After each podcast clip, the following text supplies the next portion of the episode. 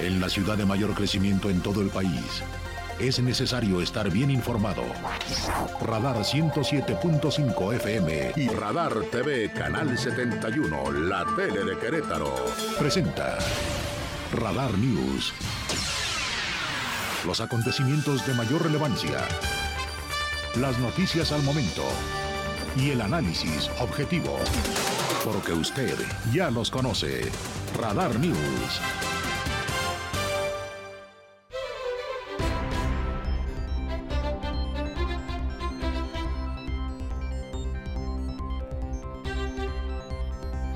8 de la noche, 8 de la noche. ¿Cómo están? Bienvenidos, bienvenidas, bienvenidas a este espacio informativo. Ya estamos el día de hoy en la cabina de Radar 107.5, aquí en Prolongación Tecnológico 950, en el Corporativo Blanco, en el piso 6. Aquí estamos Radar, ya sabe, la fuerza del liderazgo informativo.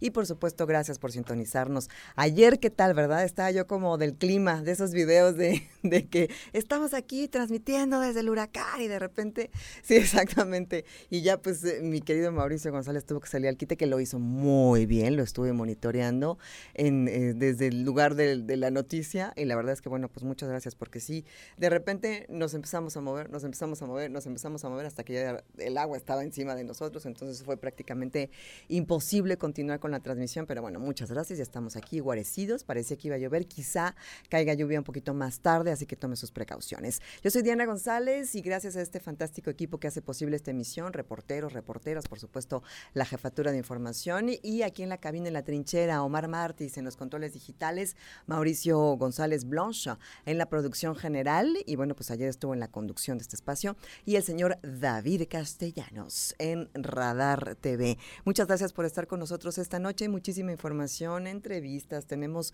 por supuesto la participación de, de nuestros colaboradores y colaboradoras, pero a lo mejor su opinión y que esté en comunicación constante con nosotros a través del 442-592-1075. Vamos a arrancarnos con el resumen para revisar qué es lo que ha sucedido en las últimas horas a nivel internacional, nacional y por supuesto aquí en el estado de Querétaro. Adelante con el resumen.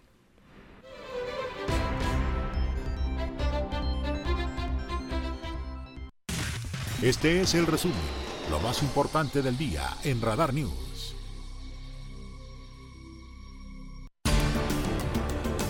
Bueno, pues el día de hoy ya sabe que toda esta semana se han estado dando los nombramientos de quiénes son los acreedores y las acreedoras a los premios eh, Nobel. Y bueno, pues el día de hoy, muy tempranito, hora de México, a la una de la tarde aproximadamente, la hora de Oslo, se dio el nombre de quién es la que se llevará, bueno, la que se lleva la galardonada con el Nobel de Literatura. Y bueno, pues estaba, ayer le, le comentaba yo a usted algunos nombres, estaba Michel Houellebecq, eh, otro francés, y también estaba el nombre de la mujer que ganó, este, una extraordinaria escritora, ella es Annie Ernaux, y bueno, pues interesante varios datos. El primero es que de los 117 premios que se han entregado para reconocer el trabajo de los literatos en el mundo, solamente 17 de estos 115, perdón, han sido para mujeres, y bastante representativo que en esta ocasión la Academia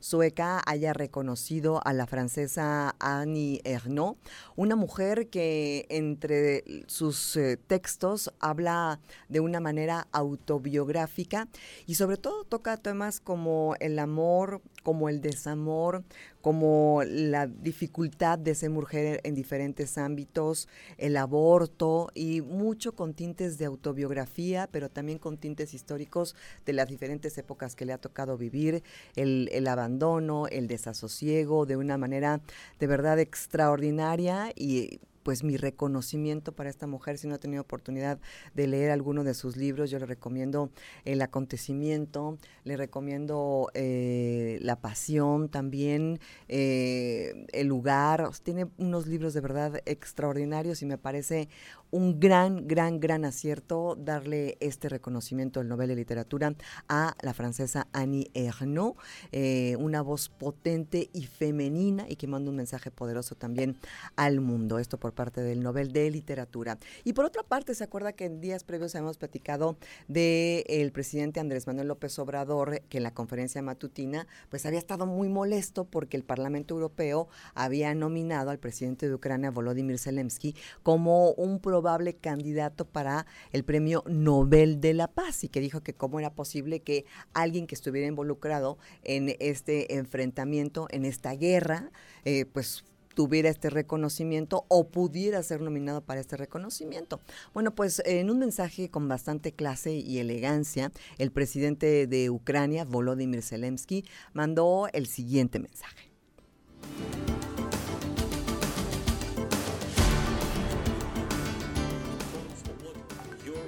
American continent has been through from the point of view of the struggle for independence that your people led in terms of simple human justice, which means so much to your countries and people, and in terms of what your national heroes fought for. Parte del mensaje que está diciendo está hablando de los grandes libertadores, de los grandes revolucionarios, de los líderes que han hecho las independencias de los países de Latinoamérica. Menciona a Simón Bolívar, por ejemplo, a Salvador Allende y por supuesto a Miguel Hidalgo como quien nos llevara a través del movimiento de independencia, a la liberación de la colonia española. Entonces menciona estos nombres y de alguna manera manda el mensaje diciendo que los líderes tienen que dar todo para defender a sus pueblos y de alguna manera pues el hecho de que él esté respondiendo y sacando adelante y liberando los territorios de la fuerza rusa pues también es representativo y se pone de cierta manera al mismo nivel que todos estos libertadores. Esa fue un poco la parte del mensaje de esta respuesta.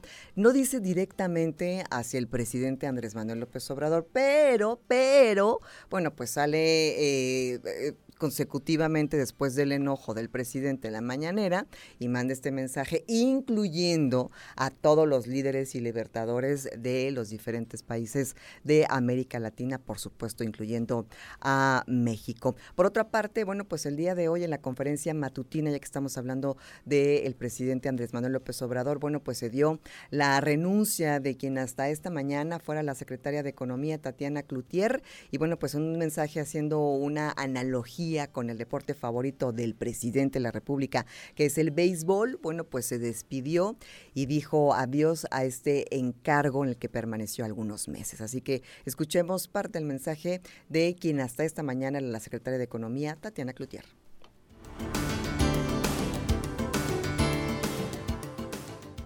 Parece que es importante poder dejar claro motivos, etcétera, y, evitar sobre todo especulaciones. Estimado presidente, aprovecho esta nota para agradecer la gran oportunidad que me has dado de caminar contigo en favor de la cuarta transformación. Si hago un símil con el béisbol, me tocó ser invitada a jugar en las ligas mayores, conocer el país, representarlo, jugar en distintas posiciones sudando la camiseta al mil y nunca dejando de hacer lo que me correspondía con tal de meter una carrera a favor de México. La misma dinámica ha sido en las 57 entradas que me tocó jugar al lado del liderazgo tuyo desde la campaña y ahora como presidente de este hermoso país. No obstante, uno debe saber, como en el juego, cuándo retirarse. Y bueno, pues eh, enseguida de, que ella terminara de dar su mensaje en la conferencia matutina de despedida, donde como usted escuchaba y recapitulando lo que sucedió esta mañana, bueno, pues ella agradecía la oportunidad del presidente Andrés Manuel López Obrador, a quien ha defendido en innumerables ocasiones. Y bueno, pues al momento de que termine el mensaje, eh, seguramente usted ya vio en tendencia en redes sociales el video, si no, con mucho gusto se lo narro. Y es que ella termina de dar el mensaje, se ve de verdad verdad conmovida, se ve con mucho sentimiento, inclusive en algún punto eh, se le medio quiebra la voz, termina de dar el mensaje y se da la vuelta con los brazos abiertos para tratar de darle un abrazo al presidente Andrés Manuel López Obrador. Él comienza a aplaudir porque la gente aplaude al, eh, al momento que ella termina el mensaje y cuando ella regresa con los brazos abiertos como para darle un abrazo porque ella venía visiblemente conmovida y con un mensaje eh, desde el sentimiento digamos, y él eh, sigue aplaudiendo y simplemente como que dice, ay, me va a abrazar, ella como que medio al abraza, es un momento súper incómodo, súper bizarro, y entonces, bueno, pues simplemente se va y, lo, y, pues nadie más la abraza, solamente le dan como palvaditas y pues ya eh, sale del, del recinto, pero sí, la verdad es que se viralizó este video bastante incómodo y, se ve inclusive en, la mueca del presidente como una sonrisa muy forzada, más de desagrado que de agrado. Entonces, pues no sabremos los entretelones de cuál fue ese enfrentamiento. Suenan dos nombres. Mañana aparentemente será ya eh, cuando se diga quién eh, sustituirá a Tatiana Cloutier a la cabeza de la Secretaría de Economía. Habían dicho que podría ser Esteban Moctezuma, quien estuvo como secretario de Educación, ahora de embajador en los Estados Unidos representando a México, o podría ser eh, la voz de hierro en el SAT, Raquel Buenrostro. Entonces, bueno, pues dos eh, personalidades muy distintas, una muy férrea, otra un poco más diplomática, pero bueno, pues ya mañana sabremos quién se encargará de la oficina de la, eh, pues de, la economía de este país, de la Secretaría de Economía, mañana lo sabremos.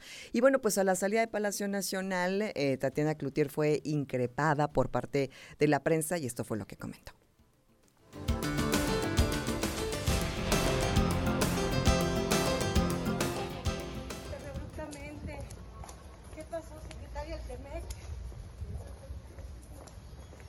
No hay nada abrupto, tiene la fecha desde el 26 de septiembre, ahí lo dije claramente. ¿Qué había pasado, secretaria? Mucha presión. ¿Por qué es el momento de retirarse? Dice usted que hay que saber cuándo retirarse. ¿Qué considera, secretario, que dijo hasta aquí? Ya dije lo que había que decir. ¿Alguna discrepancia, algo que no le haya parecido tal vez? Ya dije lo que tenía que decir. ¿A dónde después seguirá en el servicio público, secretario? ¿Se retira a Nuevo León? ¿Qué va a andar haciendo por su futuro político, profesional? Tatiana. Se va a caer y nos vamos a mojar. No, pero ¿alguna reflexión? La reflexión es muy clara y ya está compartida. Pero va a seguir en el espacio bueno, pues eh, ahí la prensa tratando de, saber cuál iba a ser el siguiente paso en la carrera política o en el servicio público de Tatiana Cloutier. No dijo nada, ya más adelante se ve una fotografía de ella en el aeropuerto, muy sentadita, esperando eh, su vuelo, pero pues sí, bastante incómodo todo lo que sucedió en la conferencia matutina al respecto de la renuncia de Tatiana Cloutier a la Secretaría de Economía. En otro orden de ideas, nos vamos de lo nacional ahora a lo local con lo que está sucediendo en la Universidad Autónoma de Querétaro. Y bueno, continúa el paro de actividades y lo que sí es importante es que ya hay fecha para la entrega de este pliego petitorio. Alejandro Payán nos cuenta los detalles.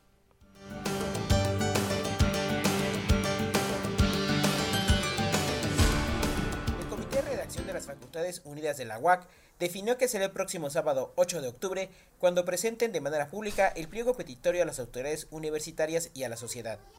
El Comité de Redacción de Pliego Petitorio continúa trabajando arduamente para integrar nuestros intereses y exigir nuestra garantía de seguridad frente a cualquier tipo de violencia, acoso y discriminación. Estamos cada vez más cerca de la meta. Invitamos a toda la comunidad estudiantil de la Universidad Autónoma de Querétaro a sumarse con alegre rebeldía y ternura a las actividades a realizarse dentro de las instalaciones. Reiteramos que el medio de comunicación con las autoridades universitarias ya ha sido establecido en acuerdos previos.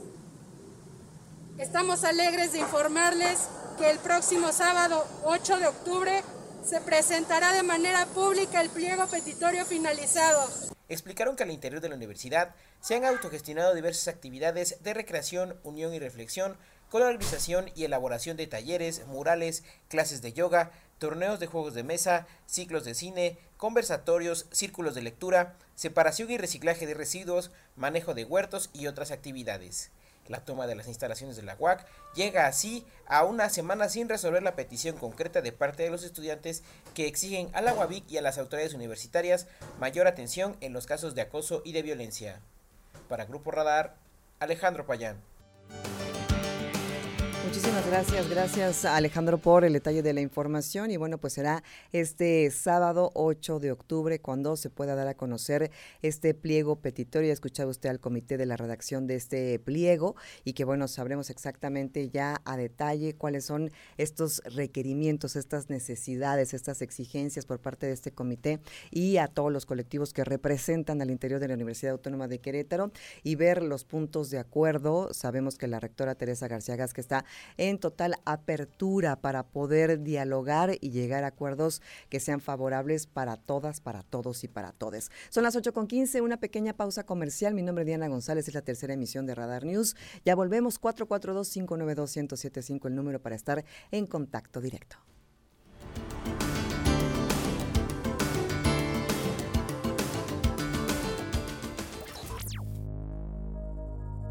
Radar News la mayor cobertura informativa. No todo lo que se publica es noticia. La información con veracidad está en Radar News. Continuamos. Preguntas, respuestas, análisis. La entrevista en Radar News.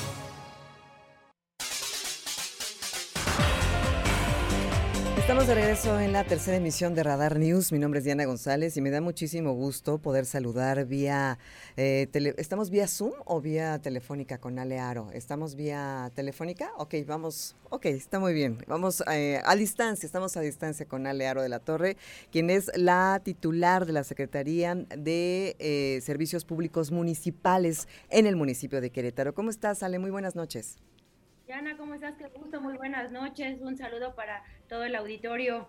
Oye, ya listísimos en el municipio de Querétaro y en servicios públicos para esta mega, mega, mega jornada de reciclaje. Así es, Diana, estamos muy contentos. Esta es la octava jornada que organizamos y bueno, la estamos organizando porque tenemos una gran respuesta de todos los ciudadanos de las y los habitantes del municipio de Querétaro. Y es que bueno, vamos a estar en esta ocasión en el estacionamiento del Estadio Corregidora a partir de las 9 de la mañana a las 5 de la tarde. Este sábado 8 de octubre, si es que están todos invitadísimos a que nos acompañen, es una mega jornada como lo comentas tú, para recopilar, que nos hagan llegar todo lo que son aparatos eléctricos, electrodomésticos, todo lo que tenemos en casa de cables, computadoras, microondas, lavadoras, eh, centros de lavado, bueno, todo lo que son aparatos eléctricos, electrodomésticos, los estamos esperando este sábado 8 de octubre. Entonces, bueno, todos invitadísimos. También a las oficinas es muy importante, todas las empresas queretanas que nos acompañen este día. Hay muchas eh, ocasiones donde no tenemos que, donde dejar estos tiliches, esta chatarra electrónica que ya terminó su vida útil, que ya las utilizamos. Entonces, bueno, ahora es momento de hacernos responsables y hacer una disposición final adecuada de estos artículos. Entonces, bueno, pues queremos invitarlos a todos. Aquí el objetivo que tiene el municipio, la Secretaría de Servicios Públicos Municipales es cuidar nuestra ciudad, cuidar el medio ambiente, no permitimos, no queremos que estos residuos lleguen a lotes baldíos, drenajes, vía pública, más ahorita que todavía siguen algunas lluvias además de que traen muchos contaminantes todos estos aparatos electrodomésticos, electrónicos, y es por eso que estamos trabajando muy de la mano con todos ustedes, eh, medios de comunicación que nos apoyan siempre a difundir todos los eventos que hace Servicios Públicos Municipales, porque lo que queremos es cuidar nuestra ciudad, cuidar nuestro medio ambiente y pues dejarles a lo mejor para nuestros hijos. Y fíjate que me encanta que lo dices muy bien. Hay que hacernos responsables, ¿no? Muchas veces cuando el producto está nuevo, cuando el electrodoméstico está bueno, eh, las pilas, las computadoras, bueno, pues los tratamos con mucho cuidado. Pero cuando ya acabó su vida útil, entonces ya los dejamos allá arrinconados y de repente no sabemos qué hacer con ellos y se nos ocurre sacarlos para que se los lleve a lo mejor el camión de la basura, aunque no se los va a llevar porque no es la responsabilidad de ese servicio de limpia, o los dejamos allí en una esquina o los echamos a un dren y no nos hacemos responsables de esos desechos, de esos productos que en algún momento tuvieron su vida útil. Entonces, me encanta subrayar eso y qué padre que este esfuerzo del municipio de Querétaro tenga la oportunidad de que podamos llevar todas estas cosas que a veces no sabemos dónde Entonces, que pasen la voz, que compartan esta información en los chats ahí de los vecinos, que se pase la voz en las empresas y que aprovechemos esta gran oportunidad de este 8 de octubre, que ya es este sábado, desde las 9 de la mañana y hasta las 5 de la tarde, ¿verdad? Así es, sábado 8 de octubre. El acceso va a ser por el Colegio México Nuevo, que está allá en la calle Plan Vida. Entonces, bueno, todos invitados. Cualquier duda nos pueden llamar al 070, las redes sociales del municipio de Querétaro, de Servicios Públicos Municipales. Y bueno, pues aquí también un agradecimiento muy especial a la empresa Remet, es una empresa queretana que siempre nos acompaña en estos eventos. Es la empresa que tiene todos los permisos, es está aquí en el estado y bueno, pues esta empresa se lleva estos residuos para darle una disposición final adecuada y también para qué queremos todos estos aparatos eléctricos, electrodomésticos que ya nos sirven, que también nos ocupan un espacio en nuestra casa, en nuestra oficina, que los dejamos ahí abandonados en, en una esquinita. Entonces, bueno, es momento también de hacer limpieza en nuestro hogar, en nuestra oficina y pues ahí los esperamos este sábado 8 de octubre. Es muy importante que nos acompañen, parece ser que es la última del año, así es que luego se viene el buen fin, Navidad y pues llegan artículos nuevos a nuestra casa y pues para qué los vamos juntando, ¿no? Entonces, todo el tema de cables, celulares, todo lo que ya pilas, todo lo que ya nos sirva, que ya haya terminado su vida útil, bueno, pues será bienvenido en esta octava jornada que ha organizado el municipio de Querétaro. Y tienes toda la razón que, que se ha entregado a una empresa que sepa exactamente el manejo para el destino final de este tipo de artículos. Va a ser la misma dinámica que cuando lo hacen en el Josefa, que no tienes que bajarte el coche o aquí si te estacionas y llevas tus eh, estos desechos va a ser igual, es el mismo protocolo que hemos estado manejando, seguimos cuidando la salud de las y los queretanos, entonces es el mismo protocolo, no tienen que bajarse sus vehículos, con que nos abran la cajuela, nosotros bajamos los artículos, va a estar todo el ejército de servicios públicos municipales como siempre presente en todos los eventos y bueno, pues ahí igual eh, el cuidado de entregar gel antibacterial, el tema del cubrebocas también, vamos a estar eh, también ofreciendo unas plantitas por parte del vivero municipal para que también es un pequeño agradecimiento de nuestra parte por haber participado participado en la octava mega jornada se lleven pues una plantita para que la puedan sembrar en su jardín. Pues ya está, ya pasamos la voz, lo seguiremos compartiendo de aquí a el sábado, este 8 de octubre de 9 de la mañana a 5 de la tarde en el estacionamiento del Estadio Corregidora, mega jornada de acopio de residuos de manejo especial, equipo de cómputo, electrodomésticos y línea blanca y otros, ¿no? Hay que buscar también en las redes del municipio de Querétaro justamente qué productos se reciben, cuáles son lo, que van a poder llevar a esta mega jornada de reciclaje. Y aprovecho, Ale, que te tengo en la línea para felicitarte a ti y a todo tu equipo por el, el ejército eh, de limpia del Querétaro Maratón. La verdad es que Qué bárbaros, ¿eh? Mis, mis respetos y muchísimas, muchísimas gracias por haber dejado pues la ciudad eh, casi, casi que mejor y reluciente este, después de, todo ese trabajo que hicieron para eh, pues los desechos que dejó el Querétaro Maratón. Muchas gracias, ¿eh? No, pues muchísimas gracias a ustedes. Estamos siempre para servirles, siempre trabajando para el bien de todo nuestro municipio y bueno, pues son encantados de, poder tener nuestra ciudad tan bonita como la que tenemos. Gracias, Ale. Te mando un abrazo a la distancia y mucho éxito en esta mega jornada de acopio de residuos de este 8 de octubre. Gracias y buenas noches. Muchas gracias. Nos esperamos este sábado 8 de octubre. Quedamos pendientes. Así que ya escuchó usted a Ale Aro de la Torre, quien es la titular, la cabeza de la Secretaría de Servicios Públicos Municipales en el municipio de Querétaro. Y le recuerdo rápidamente esta mega jornada de acopio de residuos de manejo especial este sábado 8 de octubre, ya pasado mañana 8 de octubre, de 9 de la mañana a 5 de la tarde, en el estacionamiento del Estadio Corregidora. Pase bien la voz, estacionamiento del Estadio Corregidora, de 9 a 5 de la tarde. Se recibe equipo de cómputo, copiadoras, teléfonos, celulares, escáner, micrófonos, cámaras fotográficas, audífonos, tabletas, pantallas multifuncionales, computadoras, monitores, CPUs, laptops, impresoras, fax, teclados, mouse, televisiones, para que no las deje ahí en un dreno tiradas en la calle, llévelos este sábado, electrodomésticos y línea blanca, refrigeradores, secadoras, centro de lavado, tostadoras, cafeteras, batidoras, etcétera, y otros como por ejemplo sartenes, asadores, cables, fierro, aires acondicionados, archivo muerto, eso es muy importante, pilas, boilers, ollas, lámparas fluorescentes, bueno, hasta escaleras y bicicletas y herramientas todo eso en esta mega jornada de reciclaje del 8 de octubre, estadio, estacionamiento del Estadio Corregidora, de 9 de la mañana a 5 de la tarde. Pase la voz. Son las 8.27, breve pausa comercial, ya volvemos. Espero sus comentarios al 442-592-1075. Soy Diana González, es la tercera emisión de Radar News.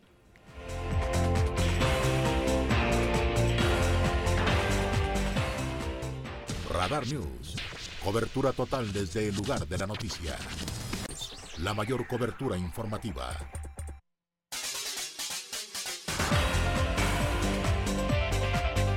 Son las 8 de la noche con 31 minutos, 8.31 y hoy es jueves de filosofar, es jueves de platicar, de darle la voz a aquellas eh, y aquellos. Hoy tenemos el nuevo elenco que presentar, tenemos a Daniela y Emilia. Ya sabe que cada 15 días Ceci Fernández nos acompaña para poder poner en la mesa temas eh, que normalmente hablamos siempre los adultos y no les permitimos a las y los niños, a las y los jóvenes poder platicarlos y ponerlos en la mesa. ¿Cómo estás, Ceci? Buenas noches. Muy bien, Dianita, ¿tú? Bien, muy bien. Qué bueno. Aquí, este, aquí en casa, ahí sí, recibiendo las visitas.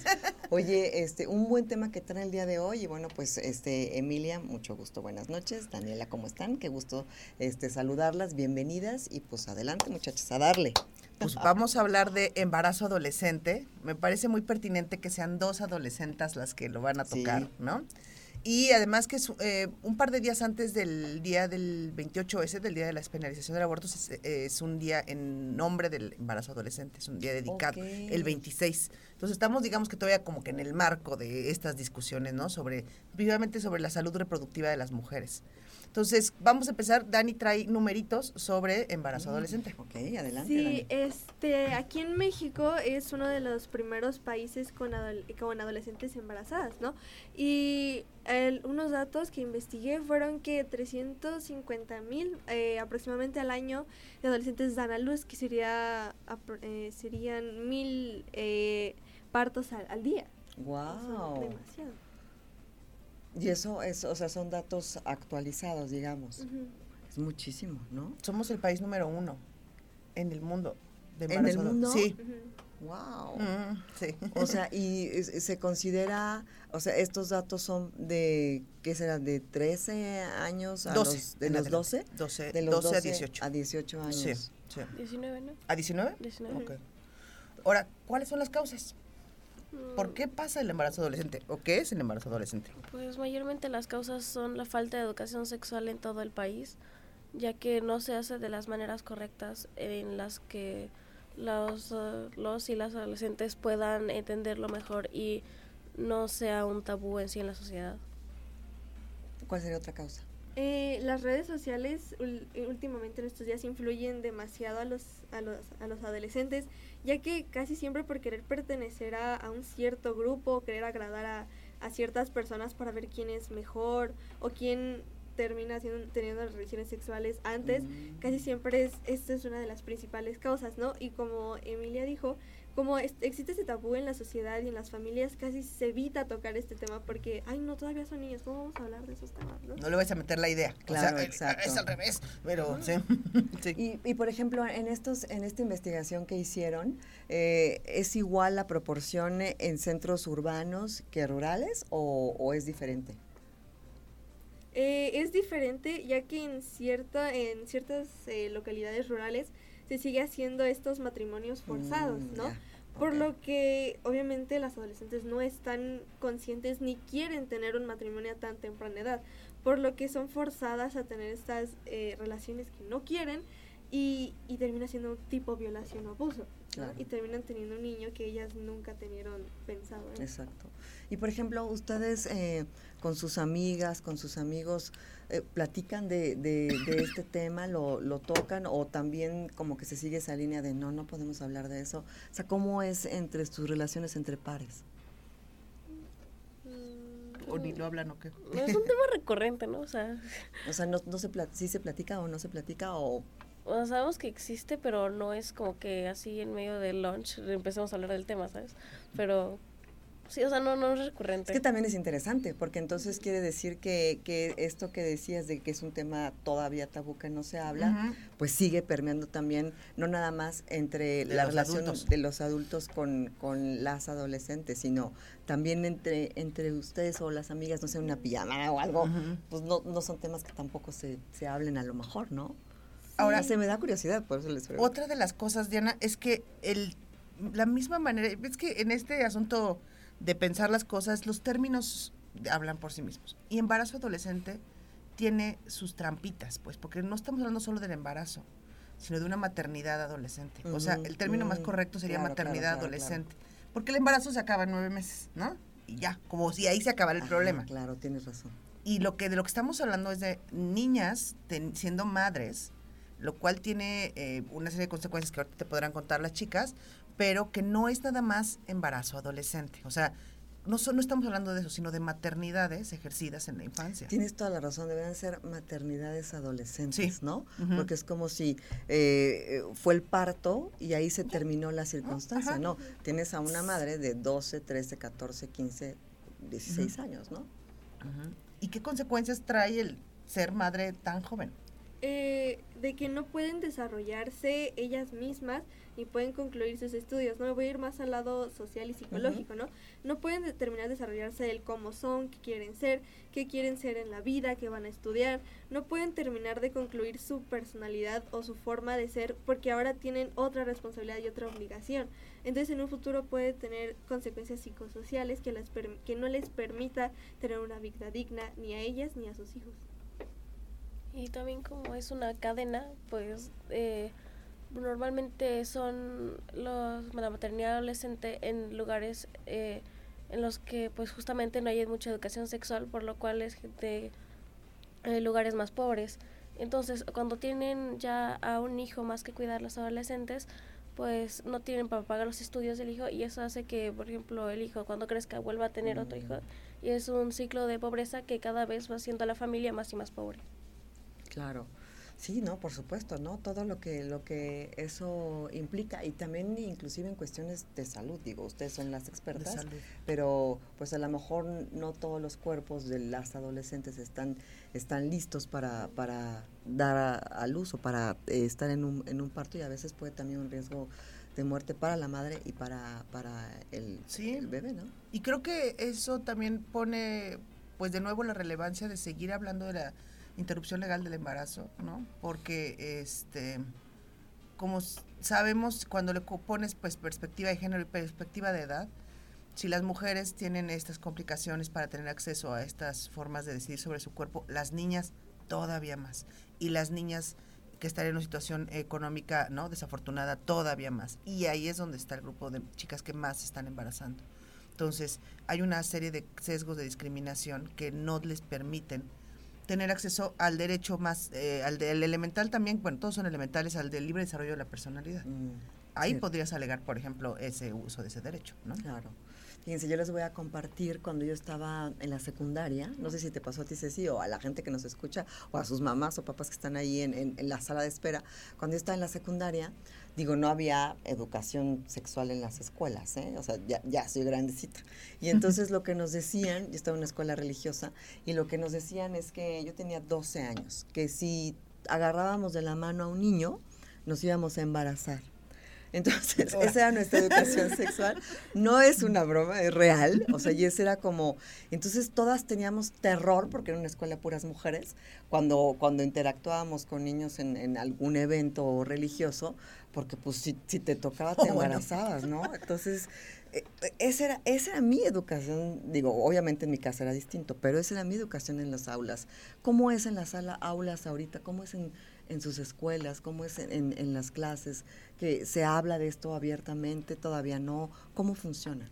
Ahorita ya es un tema que se está liberando un poco más, ya que tenemos más información y, y, los maestros ya no están tan cerrados al tema de que es un tabú, de que no, no, ya son más explícitos pues y quieren contar lo que es realmente, ¿no? Pero hay ciertas escuelas que no tienen los recursos ni la información adecuada, por lo que la información se puede malinterpretar y puede llegar a dar un mal mensaje hacia los adolescentes y adolescentes. Mm, claro, porque también no nada más es información, la información puede desinformar también, ¿no? Si no es de, de calidad o veraz o de quién proviene.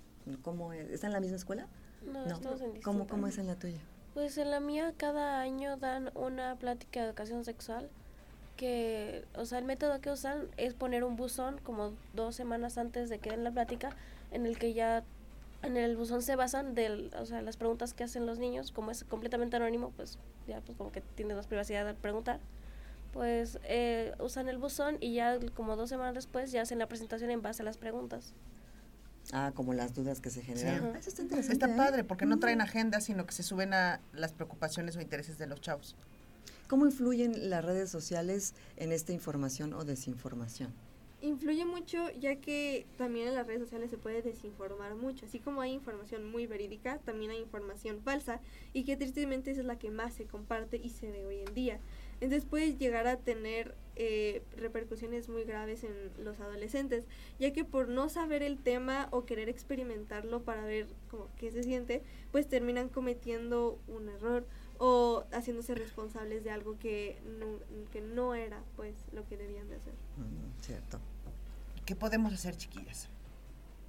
¿Qué hacemos? ¿Qué podemos hacer para prevenir, para, ¿no? Para, mm, para que esto no suceda con la frecuencia, al menos con la que sucede en México. Que no tengamos este galardón en el mundo de ser el país número uno. Y Querétaro es el estado número dos dentro del país. Híjole. ¿Querétaro? Sí. Ok, o sea, en, en, en maternidades adolescentes. Adolescentes, eh.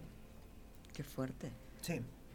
¿Y se está haciendo algo al respecto? ¿Investigamos que, que si hay algo o alguna acción o al menos aquí en lo local? de, prevención, de información, de, de acercamiento, algo. Eh, leyendo acerca del, tema, vi que durante la pandemia muchas este, como organizaciones o empresas que se encargaban de difundir el tema cerraron. Entonces, ahorita ya que se pudieron quitar los cubrebocas y ya, ¿por qué si eso, esa parte ya se quitó? ¿Por qué no podemos volver a abrir estos, estas organizaciones y estos temas para que se comuniquen más, porque es un problema serio de que no solo se tiene que hablar, sino que también se tiene que accionar al respecto. No podemos dejar la situación ahí y hacer como si no importara, ¿no? Porque esto puede afectar no solo al presente de la persona y de la sociedad, sino también a un futuro. Por supuesto, por supuesto. Eh, Emily. Mm, pues en sí, de, o sea, lo que más se tendría que hacer es que se comparta más la, la información verídica y la real y no la no estar desinformando nada más y pues, o sea que haya más educación sexual y que deje de ser tanto tabú en, en familias en escuelas entre pues todo Sí, tendría que ser normalizado, ¿no? E, e, el hablarlo, el que no nos diera tanta eh, eh, pena que no pasáramos los adultos esos condicionamientos de nuestras formaciones hacia las nuevas generaciones, ¿no? Tanto en casa como en los medios, como en, las instituciones. Vamos a hacer una pausa, ya volvemos, estamos en la tercera emisión de Radar News y regresamos para escuchar las conclusiones en el tema del día de hoy que tiene que ver con el matrimonio en adolescentes. Maternidad. Maternidad adolescente. la pausa, volvemos.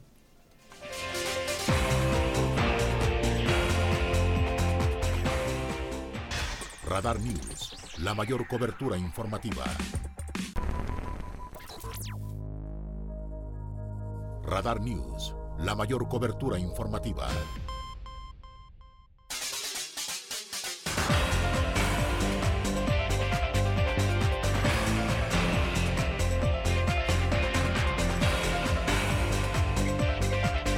Ay, no, de verdad que muy agradable platicar con, con Emilia, con Daniel y por supuesto con Ceci Fernández. Y bueno, es momento, chicas, de toda esta investigación que hicieron y el trabajo que hicieron justo para preparar el día de hoy, eh, pues esta discusión en la mesa.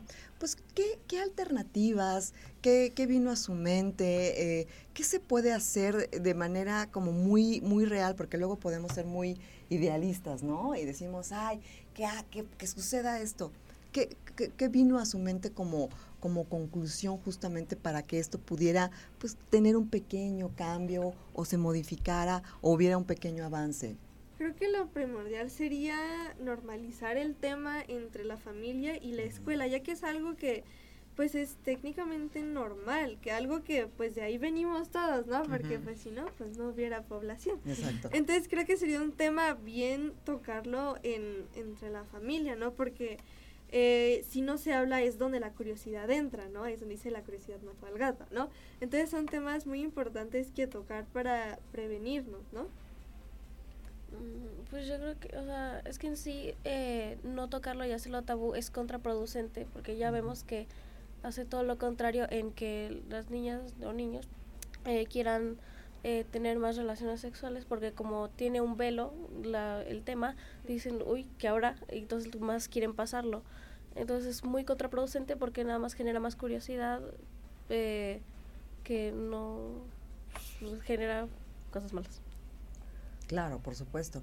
Y también el, platicar de, prevención, ¿no? De, todos los sistemas que hay, porque no nada más, o sea, ahorita estamos hablando justo de el, el, embarazo o el ser madres cuando, cuando son adolescentes, pero pues también está toda la parte de las enfermedades de ah, transmisión sexual, ¿no? O sea que ok, te embarazaste, pero también adquiriste este eh, otra enfermedad y, no veneria y no sabes también qué consecuencias, ¿no? Está el papiloma, por ejemplo, y muchas otras cosas que también son eh, serias y de las que tampoco se habla, ¿no? Sin duda, o sea, creo que toda la base está en el acceso a una educación integral de la sexualidad, ¿no?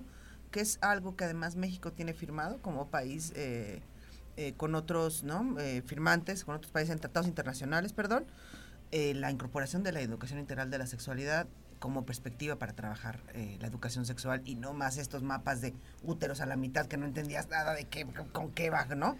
Entonces, este, en la que den cuenta del consentimiento, que den cuenta de su propio placer, de su propio cuerpo, ¿no? Del uso y del manejo que van a tener de su vida y de su sexualidad. Esa información que, que les dé autonomía, a los adolescentes para tomar buenas decisiones. Callarnos la información o chiquitearla o administrarlas desde nuestra perspectiva adulta está cantado que no funciona. Y, si me lo permiten, Emilia eh, y Daniela, y bueno, gente del auditorio, creo que un pequeño esfuercito desde nuestras trincheras es, es el lenguaje. O sea, que no nos dé pena decir menstruación, que no nos dé pena decir eh, las partes correctas de nuestros órganos eh, sexuales, ¿no? Eh, desde niños y niñas, ¿no? Que no les digan colita o, tu, este, o, sea, que le pongas otros, otros sobrenombres, ¿no? Sino que aprendamos a respetar a través del lenguaje correcto las partes de, de nuestro cuerpo, ¿no? Porque eso, eso lo normaliza, ¿no? Que no digas, ay, tus boobs, ¿no? O sea, pues tus senos, a fin de cuentas. Cuando empezamos a, renombrar y a rehabitar esos espacios, entonces vas tomando el, el espacio de otra manera, ¿no? Que no sea no tiene que ser vergonzoso, es fisiológico, es natural, es humano. Claro. Entonces, si nosotros empezamos con el lenguaje a habitar los espacios, pues la gente no le va a quedar nada más que actuar en consecuencia y normalizarlo. Entonces el lenguaje es bien poderoso. Sí, muy poderoso. Y creo que ese es, y como dices, es una manera de habitar sus cuerpos, la de las chavas, ¿no? Claro. De hacerse cargo de eso, porque el mundo les está diciendo que sus cuerpos son objetos de consumo. Entonces, es una manera de resistencia, ¿no? Decir, no, este es mi cuerpo, yo lo habito y yo decidiré qué hago con él, ¿no? Y es, es difícil. Sí, porque cuando, cuando lo ves de esa manera, lo ves no lo ves ajeno, ¿no? Como, como algo aparte, sino tú lo, lo rehabitas y al momento que lo rehabitas, lo que habitas lo, lo cuidas, lo proteges, porque, te, porque es tuyo, te pertenece, ¿no? Desde que empezamos a nombrar las cosas, como dijiste, de, de, otra manera, es cuando ahí otra vez empieza el tabú de que, ah, es que es algo que no se debe de hablar, ¿no? Es algo de que se tiene que tener una distancia. Y, y ahí es donde empieza el temor de querer a preguntar, ¿no? Porque tenemos una duda, ¿no? O sea, las, los problemas se solucionan preguntando. Y si no preguntamos es cuando nos quedamos con la idea donde queremos conocer más.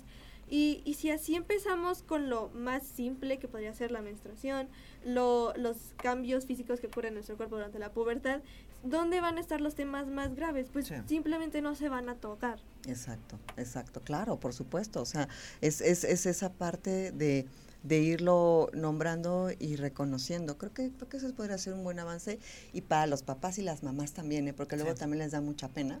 Entonces, bueno, pues ir eh, también haciendo un trabajo personal de, de, irnos quitando esos complejos que muchos de nosotros somos hijos de esas generaciones, que con lo que podían y como podían, pues trataban ahí de sacarnos a flote, pero la realidad es que ya somos adultos y tenemos que enfrentar esos miedos y esos condicionamientos para no seguirlos heredando a las nuevas generaciones. Eh, ¿Qué conclusión te gustaría dar, Emilia? Mm, que en sí deje, o sea, que lo humano deje de ser algo feo o asqueroso y que sea algo que mm, abracemos en sí porque de hecho eso somos y no deberíamos de alejarlo más de nosotros mismos. Tienes toda la razón. Eh, Dani. Este, ajá, como decía Emilia, de, de expresarnos, ¿no? Simplemente de decir, bueno, es mi cuerpo y tengo una duda de esto, no debemos de por qué guardarnos nuestro temor o de qué van a pensar o de que, o sea, simplemente, oye, tienes una toalla. No, o sea, como alguien tiene una toalla. Exacto, la revolución. Sí. o sea, no hay necesidad de por qué avergonzarnos de algo de que es nuestro. Bueno, antes te las vendían en una bolsa de papel de estraza, ¿tú no te acuerdas? O se movían en periódico, en, la farmacia, sí. ¿Qué rayos? Como si fuera una pachita de tonalidad. A ver, espérate. ¿A ese nivel? Sí. Recuerdo muy bien que hace como un año y medio, ¿no? Cuando, bueno, me, me empezó a bajar, pues yo le decía a mi mamá, no, pues cómpralas, pero guárdalas, ¿no? No las pongas, ¿no? Y ahorita ya si vamos al súper, ¿sabes qué? Aquí. es mi bandera de la revolución, señores. Oigan, muchas gracias. Este, ¿Quieren mandar un saludo un agradecimiento en especial? Eh, un saludo a mi abuela, a mi prima Carol, a mis tíos y a mis primos. Eso, Emilia. Eh, a toda mi familia materna. Muy bien. Pues saludos a ellos, Ceci. a tus Eh, fans. A mis múltiples fans, así es. Oigan, pues bienvenidas y ya nos veremos después con otro tema también interesante a tratar aquí en esta mesa donde les damos la voz. Muchas gracias. Gracias. Gracias. Gracias. Dianita, gracias. Oigan, chicos, allá en cabina, eh, Omar Martis, Mauricio González, David Castellanos. Buenas noches, lleguen con bien a casa y el día de mañana estará acompañándonos aquí en este espacio Alejandro Payán porque me voy a eh, eh, la Alianza por la Paz con varios, este, pues varias voces eh, importantes para ver qué podemos construir en materia de, de, pues tejido social, valores y todo lo que se necesita para pues prevenir en materia de violencia. Gracias, buenas noches y hasta la próxima.